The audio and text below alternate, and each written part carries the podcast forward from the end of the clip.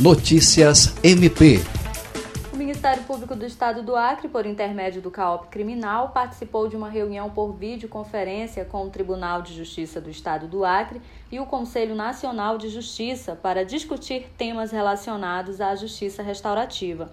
A reunião, que contou com a presença de membros com atuação criminal em todo o Estado, também teve a participação do secretário-geral do Ministério Público, promotor de justiça Rodrigo Curti, da coordenadora do CAOP Criminal, promotora de justiça Aretusa Almeida Cruz, da coordenadora do projeto Justiça Restaurativa, desembargadora Eva Evangelista, da juíza titular da Vara de Execuções Penais e Medidas Alternativas da comarca de Rio Branco, Andréa Brito também esteve a representante do CNJ, Pamela Vilela, além de servidores do Ministério Público e Tribunal de Justiça que atuam na área criminal e de justiça restaurativa. A coordenadora do CAOP Criminal exaltou a iniciativa e destacou que o Ministério Público está à disposição para colaborar com a implementação da prática da justiça restaurativa no estado do Acre. Ana Paula Pojo, Agência de Notícias do Ministério Público do Estado do Acre.